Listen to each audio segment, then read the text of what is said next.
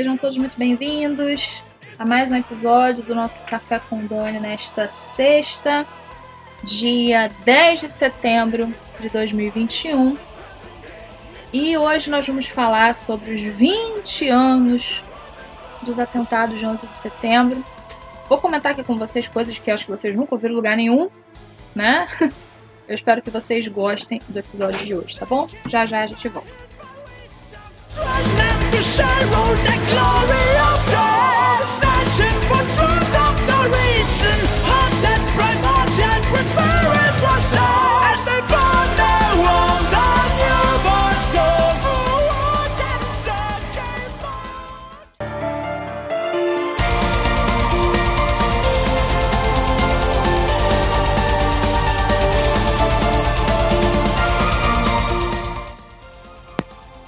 pessoal, estamos de volta com o nosso Café com Dani e hoje nós vamos falar sobre os atentados de 11 de setembro, 20 anos depois, como isso é, se reflete nos dias de hoje, né?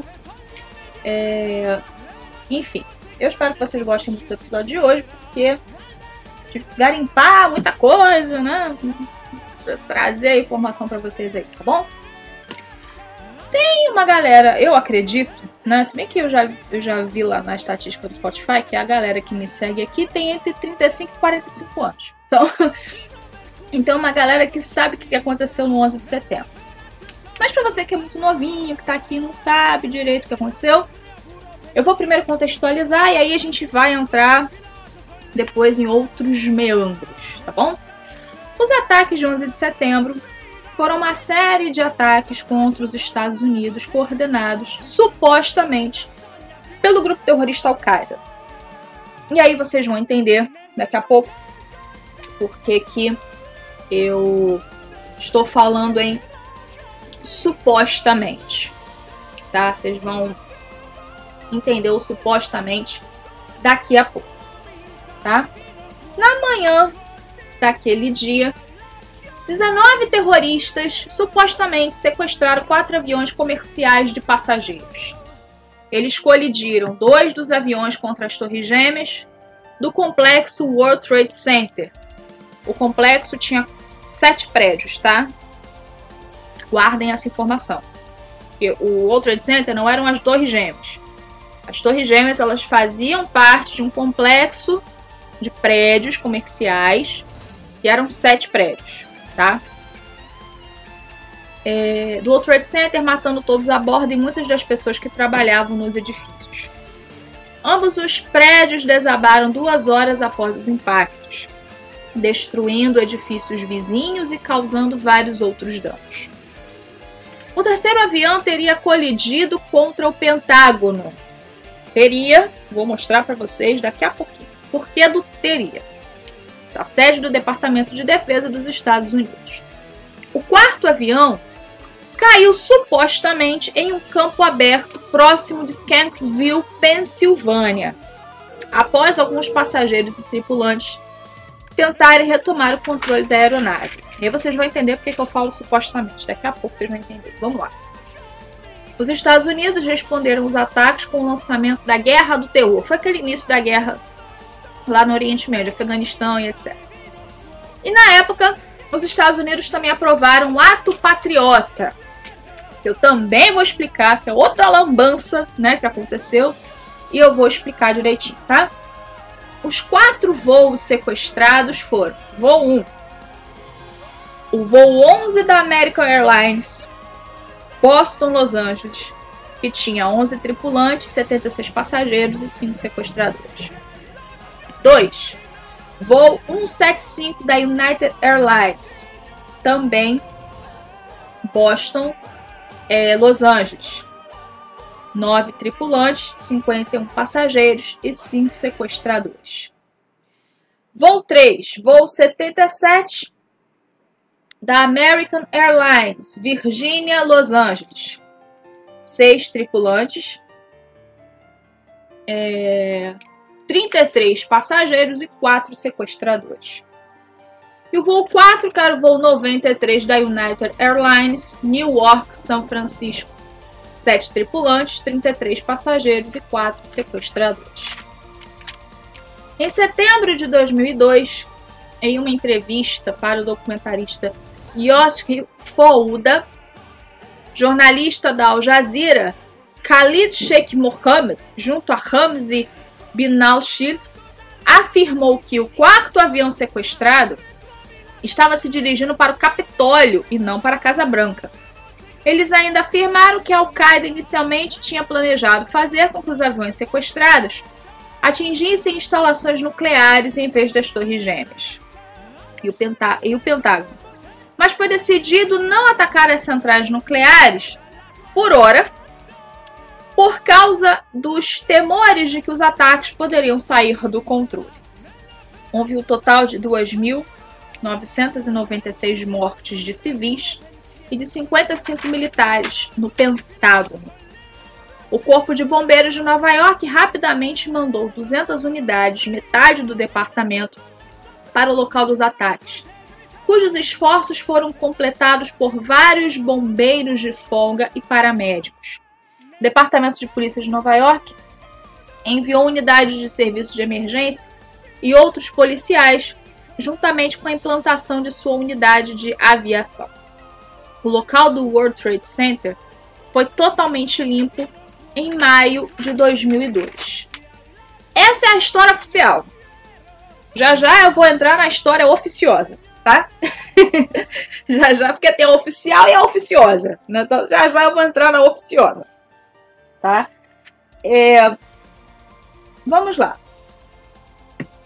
É, eu quero, já que atribuem a causa dos atentados à Al-Qaeda, é, eu vou dar uma pincelada sobre o que é Al-Qaeda, tá? Vou dar uma pincelada aqui para vocês. A Al-Qaeda foi fundada por volta de agosto de 1988 por Osama Bin Laden, e vários outros combatentes da Guerra Soviética Alemã, ou Guerra Soviética Afegã, desculpa. Vocês lembram que nós falamos no no nosso podcast sobre o sobre o Talibã? Vocês lembram que nós falamos sobre os russos estarem lá, né, os soviéticos estarem lá naquela área do Oriente Médio e os Estados Unidos apoiarem as pessoas de lá para expulsar os, os, os, comunistas né, de lá. Vocês lembram? Nós falamos isso no episódio do Talibã. É, combatentes da Guerra Soviética Afegã, constituído por células colaborativas independentes que visam disputar o poder geopolítico no Oriente Médio. A princípio, o foco de atuação da Al-Qaeda tinha por objetivo expulsar as tropas russas do território do Afeganistão. Durante esse período, supostamente, os Estados Unidos realizaram ajuda financeira à organização para a compra de armas e realização de treinamentos. No entanto, com a Guerra do Golfo e a instalação de bases militares americanas na Península Arábica, sede dos principais santuários do Islã, Bin Laden iniciou uma campanha contra os Estados Unidos. São atribuídos ao grupo terrorista diversos atentados a alvos civis ou militares na África e nos Estados Unidos, e em Paris, na redação do jornal Charlie Hebdo, que é aquele jornal que fazia aquelas charges, né? Enfim. Essa é a Al-Qaeda, tá? História oficial. Daqui a pouco a gente vai na oficiosa. O que, que foi o ato patriota? O ato patriota foi um decreto assinado pelo presidente George Bush logo depois do 11 de setembro, em 26 de outubro de 2001. Permite, entre outras medidas, o Ato Patriota, que órgãos de segurança e de inteligência dos Estados Unidos interceptem ligações telefônicas e e-mails de organizações e pessoas supostamente envolvidas com terrorismo, sem necessidade de qualquer autorização da justiça sejam elas estrangeiras ou americanas. Ou seja, não haveria. É, não, é, iria a, acabar a soberania das nações, né? porque os Estados Unidos poderiam, investi poderiam investigar alguém em qualquer lugar, é, à revelia, sem autorização da justiça, sem nada, com a desculpa de combater o terrorismo. Tá? E eu aqui não estou falando mal dos Estados Unidos em si. Falo da administração Bush, que foi uma bela de uma porcaria, tá? Do papai e do filhinho, tá? papai e filhinho, na né? administração ruim, tá? Ah, mas eles eram republicanos, não interessa. Eram muito ruins, ainda que ainda que fossem republicanos. Após a, a, gestão Bush, Barack Obama sancionou a extensão do ato patriota até 27 de julho de 2015. Vamos às controvérsias do ato patriota. Vamos lá. Uma das polêmicas é de que o ato patriota foi votado e aprovado no Congresso sem plena e ampla discussão dos parlamentares. Geralmente acontece isso no Brasil, né? Da gente ver que os parlamentares votaram assim na calada da noite projetos de lei. A gente amanhece o dia, ah, os, o, a, a, Câmara aprovou isso. Como assim? Eu nem sabia que isso teve votação. Muitas vezes acontece isso. E nos Estados Unidos não é diferente. Fizeram a mesma coisa. Outra é a violação do direito à privacidade. Preste atenção. A lei permite o acesso ao correio de voz, aquelas mensagens de voz, através de um mandado de busca em vez de através de um mandado para grampo. E talvez uma das maiores controvérsias seja o uso das cartas de segurança nacional. Elas autorizam o FBI a revistar telefone, e-mail e registros financeiros sem ordem judicial. Que problema sério esse ato patriota.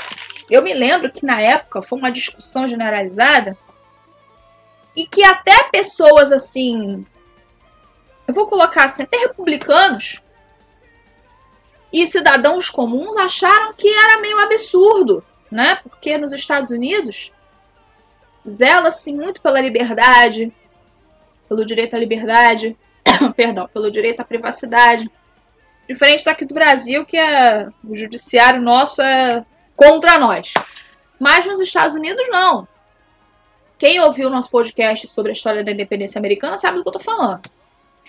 Então lá eles prezam muito isso. Então até os americanos cidadãos comuns foram contra o ato patriota. Eles pensaram assim, poxa, você pode ser linha dura com os terroristas, com os bandidos, é, mas não passar por cima de determinadas coisas da lei. E se a pessoa que você está investigando não for um bandido? Aí já era, já passou por cima da lei, já passou por cima da privacidade da pessoa. Imagina se a pessoa não é bandido. Né? É uma situação muito complicada. Muitos americanos na época foram contra. Foram contra o ato patriota. Tá? Vamos ao atentado que não aconteceu. Você já está pensando assim, ah, Dani é maluca, tá falando que não aconteceu 11 de setembro? Pera aí não aconteceu um atentado terrorista.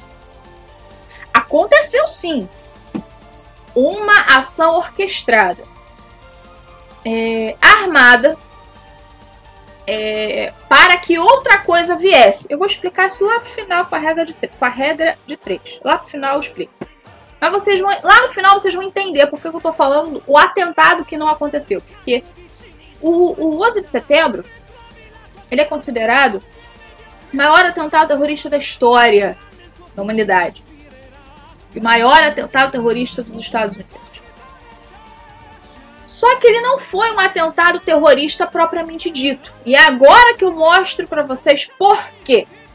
Ele não foi um atentado terrorista propriamente dito terrorista, tá bom? Existe um documentário no, no YouTube chamado Zeitgeist. É um documentário que eu Queria muito que vocês assistissem. Aliás, eu vou colocar esse documentário lá no nosso canal do Telegram, Café com Dani Oficial. É...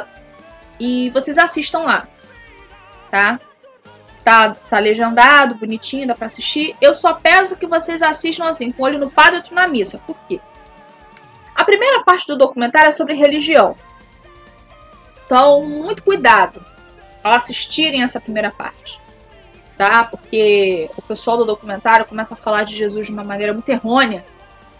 Então, tomem, tomem o máximo de cuidado possível. A parte do 11 de setembro, dos atentados, é a segunda parte. tá? É, e ali aparecem provas. Eu não vou dizer provas, né? Porque indícios. indícios de que os atentados não foram atentados terroristas, tá? Existem imagens, depoimentos, é, pessoas, por exemplo, prof, é, é, é, professores de física, pessoas que estiveram lá presentes, depoimentos de bombeiros, jornalistas, transeuntes, pessoas que trabalhavam ali nas redondezas, dizendo coisas, falando coisas, que é o que eu vou falar hoje aqui, tá bom? Esse documentário Zeitgeist, Zeitgeist é de 2007. Na parte 2, ele trata dos atentados de 11 de setembro, porém mostrando que um atentado terrorista nunca aconteceu, tá? E sim uma ação orquestrada.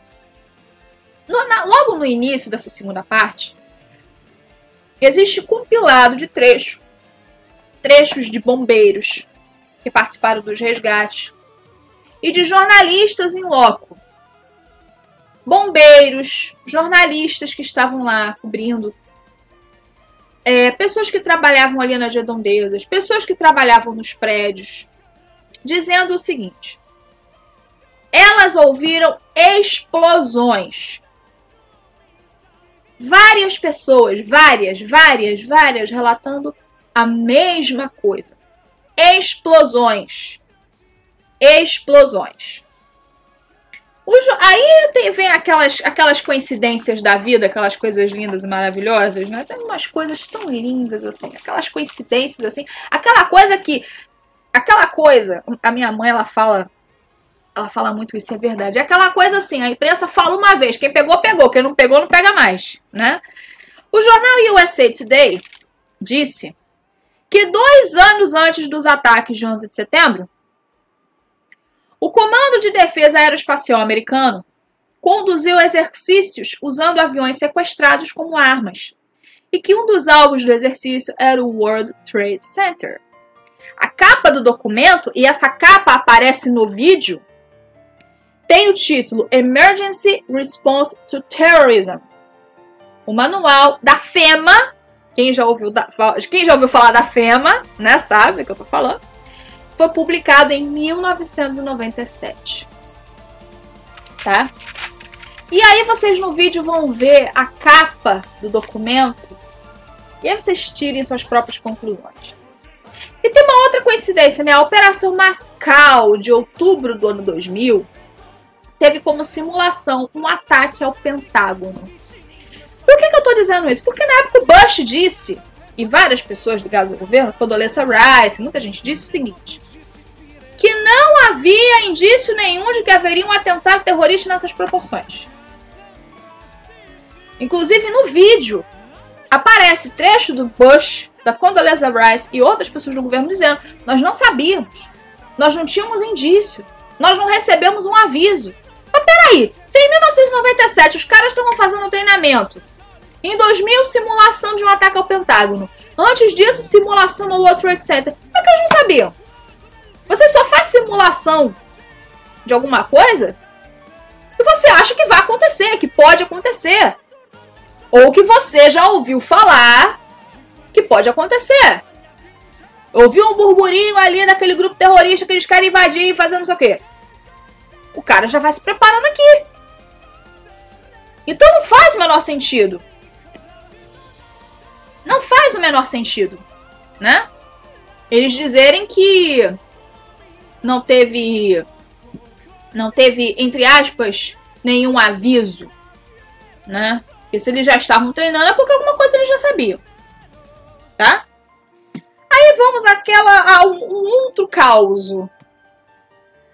A gente costuma falar na direita, né, aquele negócio do follow the money, né? Siga o dinheiro, siga o dinheiro, aí você vai saber, né?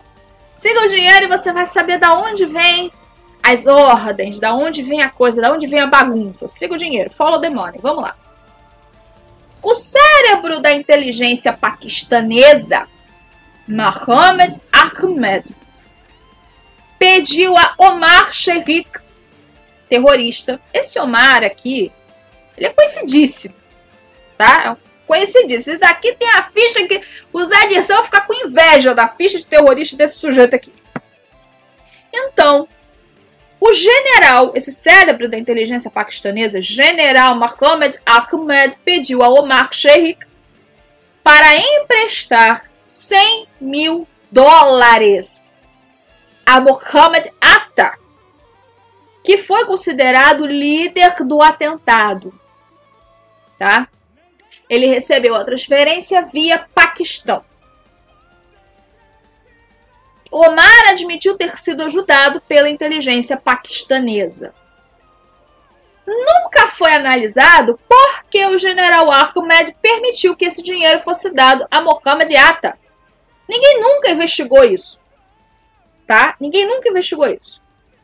Aí olha as coincidências da vida, né? Na manhã de 11 de setembro, oficiais do governo estavam tomando um café com o general Ahmed em Washington. Né? Coincidência, as coincidências da vida. E detalhe: depois dos atentados, houve uma CPI. Houve uma comissão de inquérito. Aqui no Brasil a gente falaria CPI. Houve uma CPI do 11 de setembro. E nessa CPI, eles julgaram o financiamento como pouco importante em seu relatório. Peraí, o cara recebeu 100 mil, vou falar igual nos desenhos, 100 mil verdinhas para aplicar, para fazer um atentado terrorista. Para invadir, vamos colocar aqui supostamente, para supostamente invadir o país dos outros. E como que eu digo que isso é de pouca importância? Porque se você segue o dinheiro, você chega no mandante do negócio. E a comissão de inquérito americana disse: não, isso não tem importância. Como assim? Para vocês verem como essa comissão foi um circo. Que já começa por aí. Foi um circo desde. Já começou por aí. O circo. O circo começou daí. O circo começou daí. Embora tenham dito que quatro ou cinco terroristas estavam em cada voo. Se isto aconteceu, seus nomes deveriam constar na relação de passageiros. Todo voo tem a relação de passageiros, tá? Voo tal, tal, para tal lugar, assim, assim. Aí tem a relação dos passageiros e as cadeiras onde eles estão sentados. Porém, nenhum dos quatro voos contém nem os nomes dos sequestradores, nem qualquer nome de origem árabe. Não tem nem o nome dos caras, nem nenhum nome de origem árabe. E muitos, atenção que eu vou dizer aqui. Muitos dos supostos terroristas estavam vivos e não tinham relação com o atentado tá? Não tinham relação. Teve o caso de um rapaz que ele foi colocado dentro do, do processo lá. O FBI foi na casa dele, ele não sabia que ele estava sendo investigado. E muito menos por causa deste atentado. E se ele estava no atentado, não era para ele estar morto? Mas acharam, cara. E detalhe, ele não tem nenhuma relação, nenhuma relação com o atentado. Ele não tem nenhuma relação. E nenhuma prova conseguiu relacionar quaisquer deles com Osama Bin Laden. Eu não disse lá no início que supostamente era Al-Qaeda a, a, a, a, manda-chuva do negócio? Pois é. Não existe nenhuma relação desses caras com Osama Bin Laden. Não existe. Tá? Agora vamos falar do Osama Bin Laden. Né, todo mundo conhece aquele cara barbudo, né? Enfim. Osama Bin Laden. Agora vocês vão se surpreender, vocês vão cair da cadeira com as coisas que eu vou dizer aqui. Em 1976, o irmão mais velho de Osama, Salim, contratou um homem no Texas chamado Jean Bath para gerenciar nos Estados Unidos os investimentos da família Bin Laden. Jim era amigo de longa data de George W. Bush. Agora liguem os pontinhos, como diz o Carlos Bolsonaro. é, minha gente, as ligações entre os Bush e Bin Laden tornaram-se ainda mais claras quando George Bush Sr., George Bush pai, fez viagens à Arábia Saudita em 1998 e 2000 para se encontrar com a família Bin Laden, em nome da companhia chamada Carlyle Group. Guardem esse nome. Ele tinha uma reunião com o irmão mais velho, Shagif Bin Laden, na manhã do 11 de setembro, a serviço da Carlyle Group. A Carlyle Group é uma das maiores empresas no ramo da defesa. E detalhe: quando George W. Bush começou a chamada Guerra ao Terror no Oriente Médio, essa empresa lucrou e lucrou e lucrou e lucrou e lucrou. Tá? Ah, e um outro detalhe.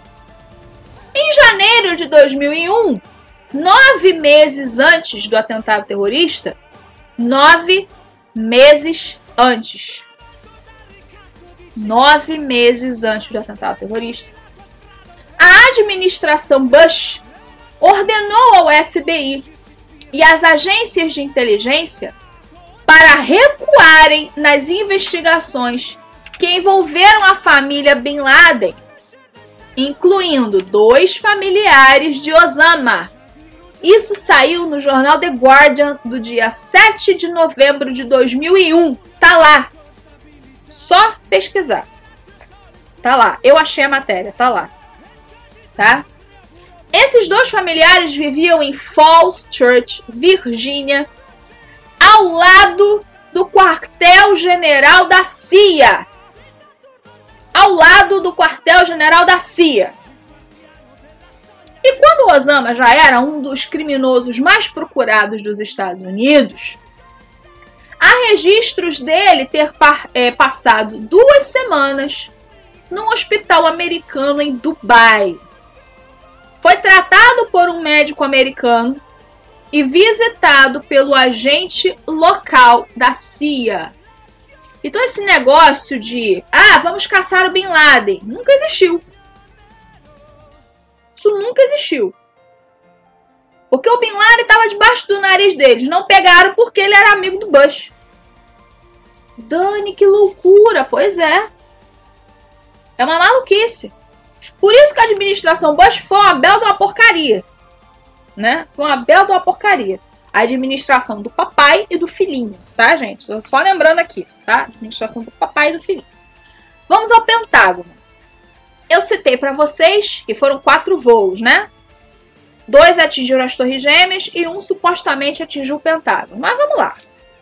Como pode um avião com 60 toneladas, 40 metros de largura, 14 metros de altura, atravessar o edifício do Pentágono e não deixar vestígios.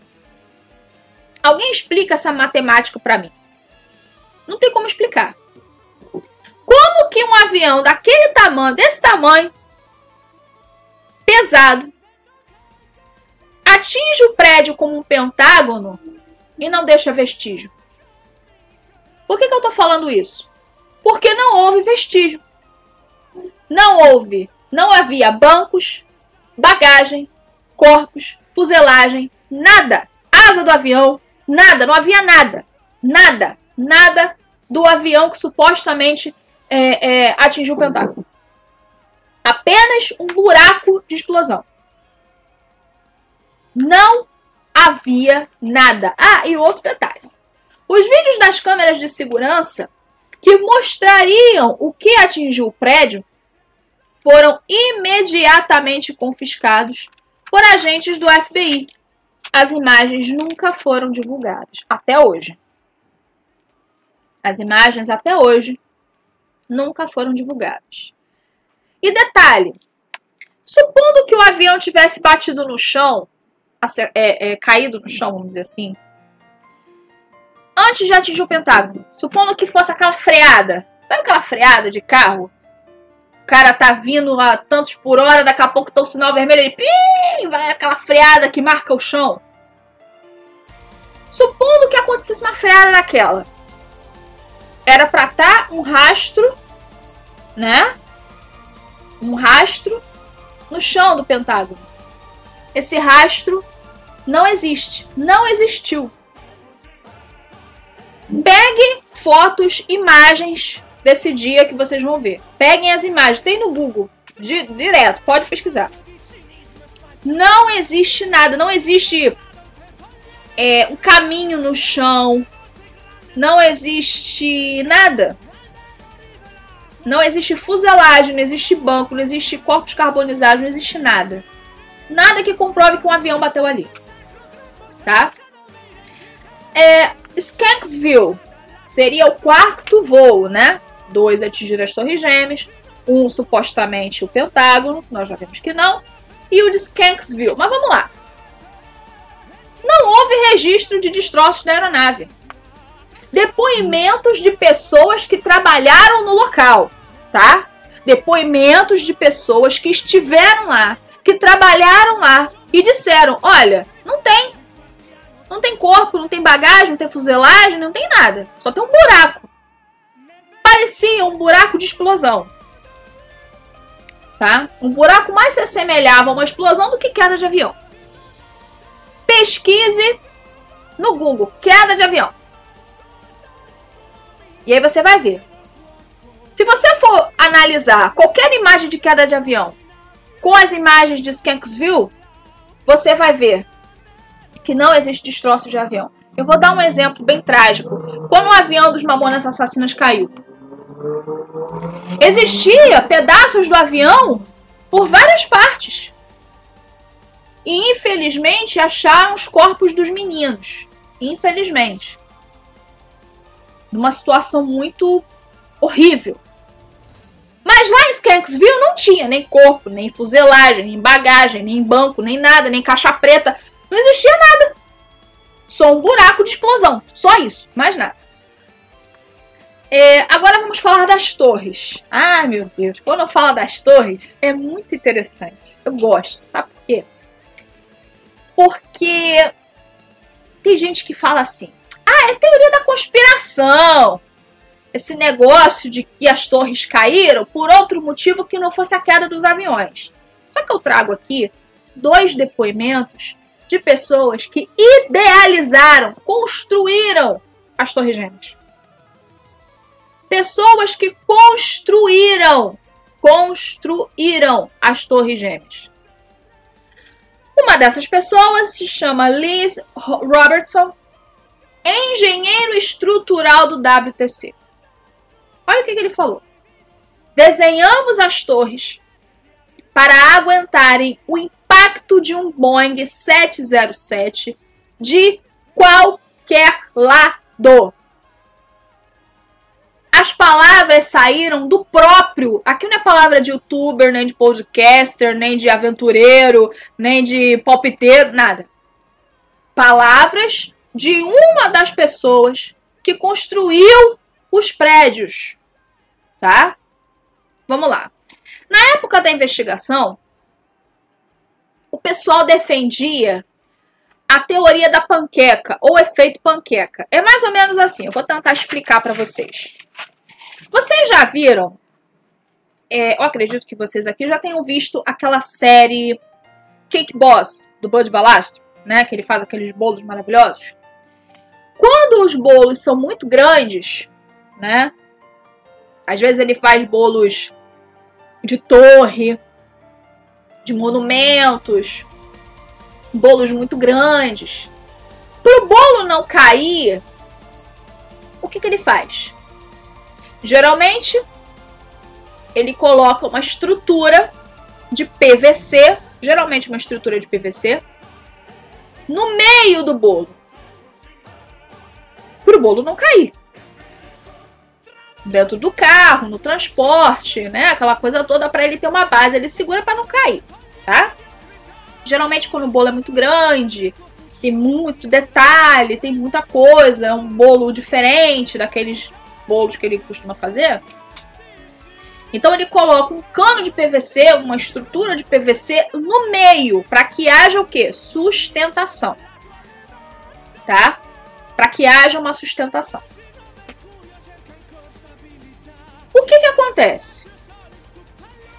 Essa teoria da panqueca, ou efeito panqueca, diz o seguinte: que se houvesse incêndio, qualquer coisa que fosse danificar o prédio, os andares se soltariam daquela base e cairiam como se fossem várias cartas assim, caindo, como se fossem panquecas, por isso que se chama efeito panqueca, como se fossem panquecas caindo assim, efeito dominó. Mas a estrutura central ficaria intacta.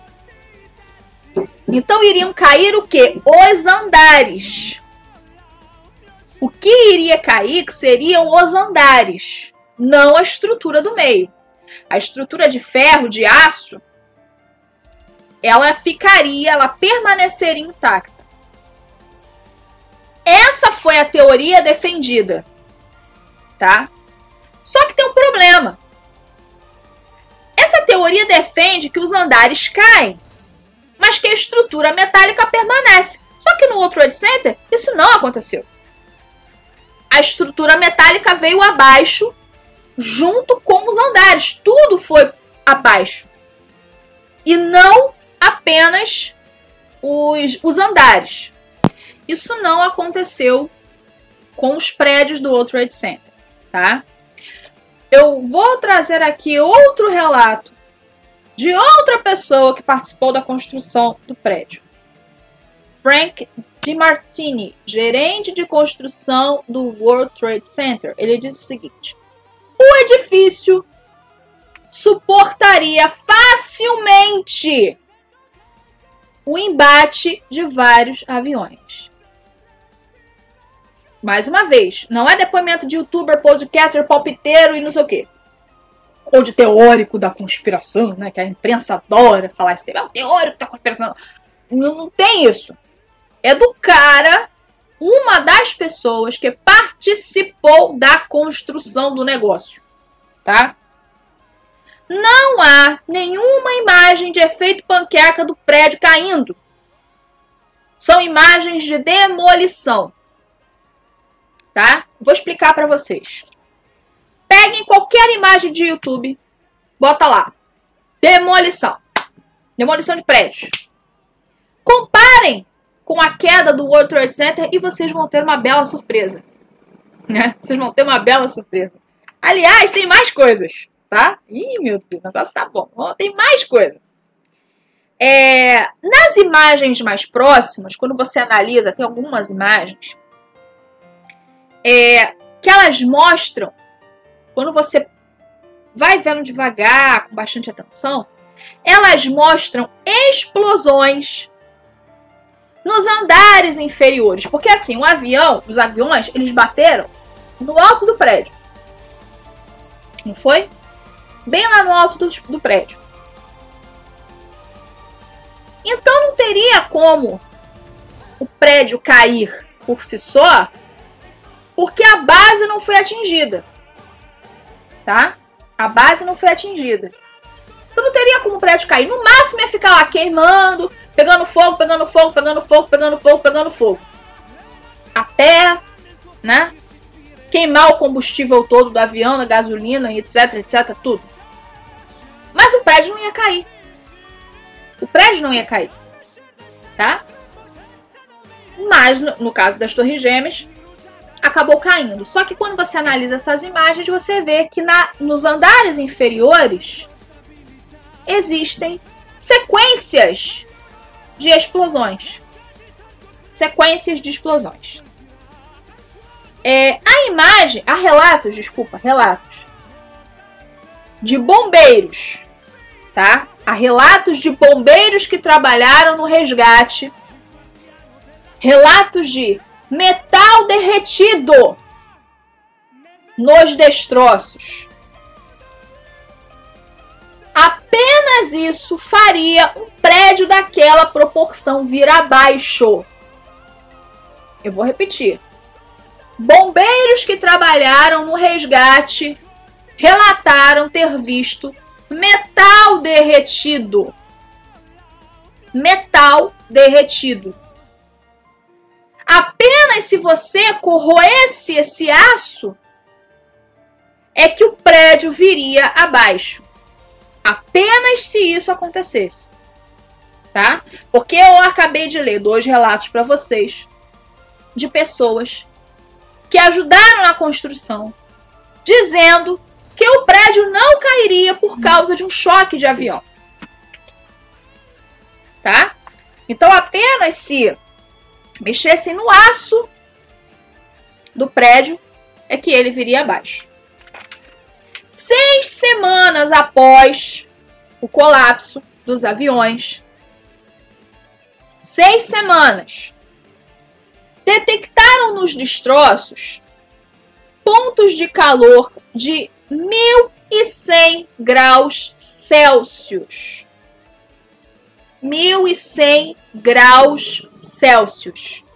Isso é 260 graus Celsius a mais do que a temperatura do combustível de um, é, é, de um jato pode queimar. Tá? Isso é 260 graus Celsius a mais que a temperatura do combustível de um jato pode queimar. Então não foi, porque na época era desculpa assim: ah, não, foi o combustível.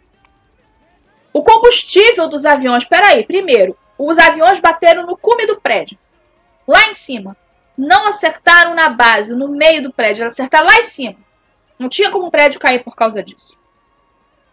Segundo, se fosse falar por causa da queima de combustível, também não daria certo. Porque mesmo com a queima de combustível, ela não iria corroer o aço do prédio. Vocês conseguem entender? Por que, que eu disse que supostamente houve um atentado terrorista? Supostamente foi Al-Qaeda? Supo porque tudo, tudo são indícios de que foi uma ação orquestrada, premeditada, sim tá? Bombeiros que trabalharam na ação relataram aço fundido escorrendo nos canais, similar a uma indústria. Indústria de ferro, essas indústrias que lidam com metais. É, ou então teve um outro bombeiro que disse que parecia lava, lava de vulcão descendo assim, parecia aquilo, tá? O doutor Stephen Jones, professor de física da BYU, Universidade Brigham Young, através de análise, encontrou traços de termite e de conteúdo sulfuroso chamado termate, mistura química patenteada usada por indústrias de demolição usada por indústrias de demolição. É teoria da conspiração isso? O professor tá mentindo? O professor tá mentindo? É teoria da conspiração? Eu digo pra imprensa, né? Porque a imprensa adora falar que essas coisas são teoria da conspiração, né? Lembra que eu falei que além das torres gêmeas, tinha outros prédios? O World Trade Center não eram as torres gêmeas. O World Trade Center era um complexo, um conjunto de prédios comerciais de Manhattan, que era formado pelas Torres Gêmeas e outros prédios. E havia o prédio 7, que era um prédio próximo às Torres Gêmeas. Ele fazia parte do complexo. Ele também foi, ele também veio abaixo. Só que tem um problema. Nenhum avião atingiu o prédio. Nenhum avião atingiu o prédio. Como é que o prédio veio abaixo? Nenhum avião atingiu o prédio. Porque a desculpa do outro Trade Center não foi porque atingiram o, o, o, prédio com o avião? Esse prédio 7 não foi atingido? Como que ele veio abaixo? Ele veio abaixo porque havia incêndios. E neste mesmo lugar do prédio 7, este professor Stephen Jones encontrou poças de metal fundido poças de metal fundido. E lá nesse prédio, no prédio 7, havia incêndios em alguns andares. E existem imagens disso. Bota lá, edifício 7 WTC Fire. Bota lá. É, em chamas, em fogo. Vocês vão ver. Tá? Nas torres gêmeas, atenção. Depois falo que é a teoria da conspiração que a gente fala, mas preste atenção. Nas torres gêmeas, houve explosões no subsolo segundos antes do impacto do primeiro avião. Há um relato de um rapaz nesse documentário que dizendo que ele estava trabalhando próximo do subsolo e que ele ouviu a explosão primeiro. E depois ele sentiu o impacto, porque ele disse que o prédio tremeu. Tá? Ele disse que o prédio tremeu. Então ele ouviu primeiro a explosão, depois ele sentiu o impacto. E ele disse que no segundo avião foi a mesma coisa. Ele falou que antes do segundo avião bater, foi a mesma coisa, tá? Aí, passaram, né? Infelizmente aconteceu isso tudo. Abriram uma CPI, né? Comissão de Inquérito. A gente aqui no Brasil falaria CPI. Abriram a CPI do 11 de setembro. CPI do 11 de setembro. E o que, que aconteceu? Quem foi chamado para a CPI? O presidente, era George Bush, e o vice, era Dick Cheney, porque como era um assunto de segurança nacional, né? Pre o presidente é que tinha que responder. Beleza.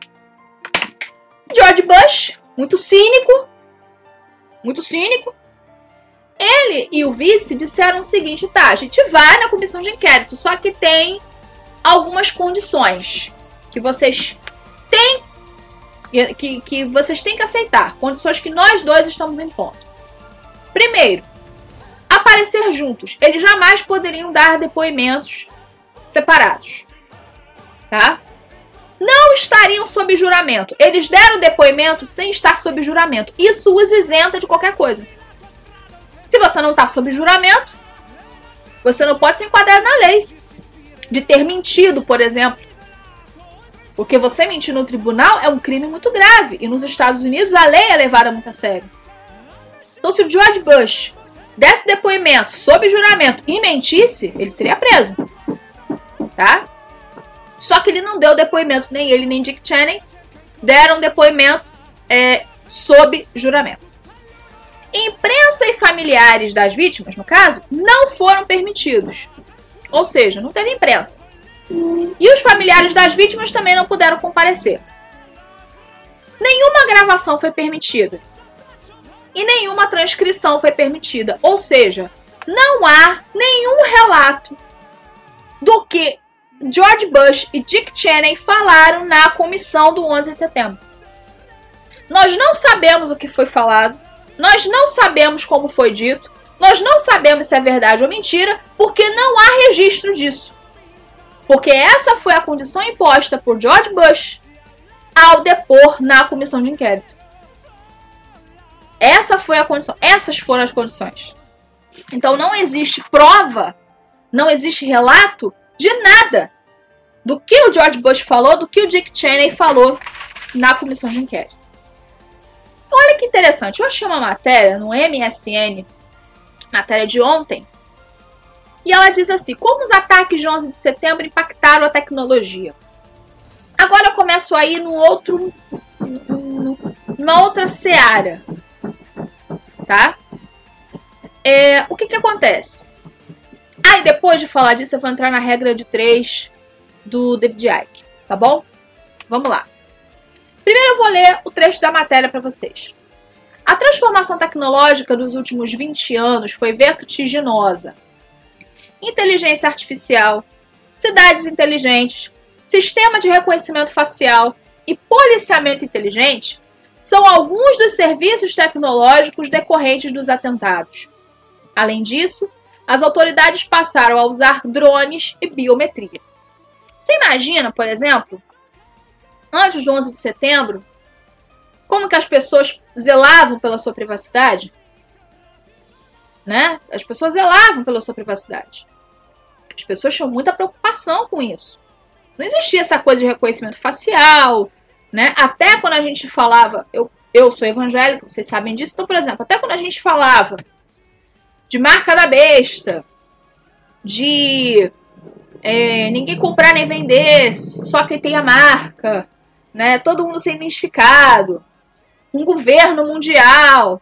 A gente, a, a, naquela época, muita gente achava que a gente era louco, que a gente era doido. Ah, esses crentes malucos aí falando que vai ter um governo mundial, hahaha. Todo mundo achava que a gente era louco, perturbado, maluco das ideias, maluco da cabeça. Mas o que, que acontece? Veio o 11 de setembro. E aí as próprias pessoas começaram a ceder. Ficaram com medo. Isso se enquadra naquilo que eu já falei para vocês várias vezes, que é a regra de três do David Icke. O que, que é a regra de três? O David Icke ele criou essa teoria da regra de três que é fascinante, excelente. Cria-se o problema. Quem cria o problema? Os globalistas, os governos, etc. Essas pessoas criam o problema. Por quê? Porque eles querem implementar uma coisa na marra. Só que eles não têm motivo. Eles não têm um porquê. Eles não têm um porquê. Por que nós vamos implementar isso? Não existe esse. esse não existe isso. Tá? Então, eles, eles ficam assim, poxa, o que, que a gente pode fazer então para implementar essa ideia nossa? Aí entra a regra de três. Eles criam um problema. Cria-se um problema. E aí todo mundo começa a discutir esse problema, a debater esse problema, a mídia fica todo dia martelando esse problema, ninguém aguenta mais, e aí as próprias pessoas começam a cobrar dos governantes a solução do problema. É de praxe a população jogar para cima do governo. Ó, tô passando a bola para vocês. Resolvam isso aí. Tá? E aí sempre eles trazem a solução do problema. A solução era o que eles queriam implementar lá atrás e não dava, porque não tinha desculpa, não tinha como botar. Então, eles criam um problema, discute-se o problema e eles mesmos trazem a solução, entre aspas, do problema. Eu já falei para vocês e, vou, e volto a repetir: o filme Arrebatamento, de 1997, que trata do chip, que tira a privacidade. E tem uma fala no filme que fala assim: é. Uma fala do filme que é assim: é. Qualquer mendigo na rua trocaria sua privacidade por um pouco de segurança. Quer dizer, as pessoas são condicionadas a isso por causa da regra de três. Então as pessoas elas foram condicionadas a abrir mão da sua privacidade por segurança. Não, peraí, eu não quero que pensem que eu sou um terrorista. Então o que que faz? Não, deixa me investigar lá no ato patriota, por exemplo. Deixa me investigar. Mesmo sem mandato judicial, Deixa! Ah, pode escanear o meu rosto. Pode fazer biometria. Pode botar chip. Pode fazer não sei o que. É tudo pela segurança. Porque eles vendem isso. A gente tem visto isso agora na pandemia. Cria-se o problema. Criou-se a pandemia. Todo mundo discutindo o problema. Todo mundo enchendo a paciência. Ah, o que fazer? Aí vem vacina, passaporte sanitário. Tudo que eles queriam implementar antes que não conseguiu implementar porque não tinha um porquê. Agora tem. Ah, é pela sua saúde. Aí começa as desculpas farrapadas, né? É pela sua saúde, pela segurança de todos. Eu odeio quando no mercado, por exemplo, odeio, eu não sei vocês. Eu odeio quando no mercado o locutor fala assim: para a sua segurança é de todos, use máscara. Pô, pelo amor de Deus. Se essa porcaria funcionasse, ninguém pegava esse negócio. Entende? Se esse treco funcionasse, ninguém pegaria esta porcaria de vírus. Entendeu? Se vacina funcionasse, ninguém, ninguém pegava isso, nem com a primeira dose, nem com a segunda, nem com a terceira, que já estão inventando e inventando a quarta. Então, isso tudo se encaixa dentro da regra de três. Com a desculpa esfarrapada de se combater o terrorismo, criaram um problema e a solução do problema é: vamos tirar a privacidade das pessoas. E nesse artigo que eu li para vocês do MSN, fala sobre cidades inteligentes. Quem assistiu a minha live em que eu falo sobre o Fórum Econômico Mundial, um artigo que tem lá, escrito por uma parlamentar socialista da Dinamarca sabe do que eu estou falando. Ela fala sobre cidades inteligentes. Cidades inteligentes. Em 2030, as cidades serão fortificadas, vigiadas e tal. E haverá aquelas pessoas que não vão querer, né? É perder a sua privacidade. Essas pessoas serão jogadas para fora. É só isso. E aí ela fala assim: ah, fora da cidade não tem nada, não tem recurso, não tem nada. As pessoas vão ficar ali nas cidades, é claro. Aí ela fala assim na, no artigo: é claro, dentro da cidade não tem privacidade, mas tem segurança. Então eles vendem essas coisas. Venderam depois do 11 de setembro. E como a população mundial ficou estarrecida com as coisas que aconteceram, a população mundial começou a aceitar tudo. Qualquer coisa. Em troca de segurança.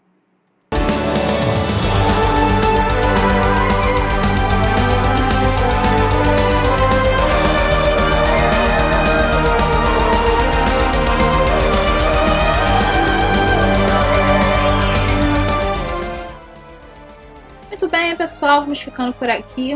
Quero mais uma vez agradecer o carinho audiência de vocês. Lembrando, se inscrevam no nosso canal do Telegram, Café com Dani Oficial. Lá o podcast sempre chega em primeira mão, além de conteúdos exclusivos.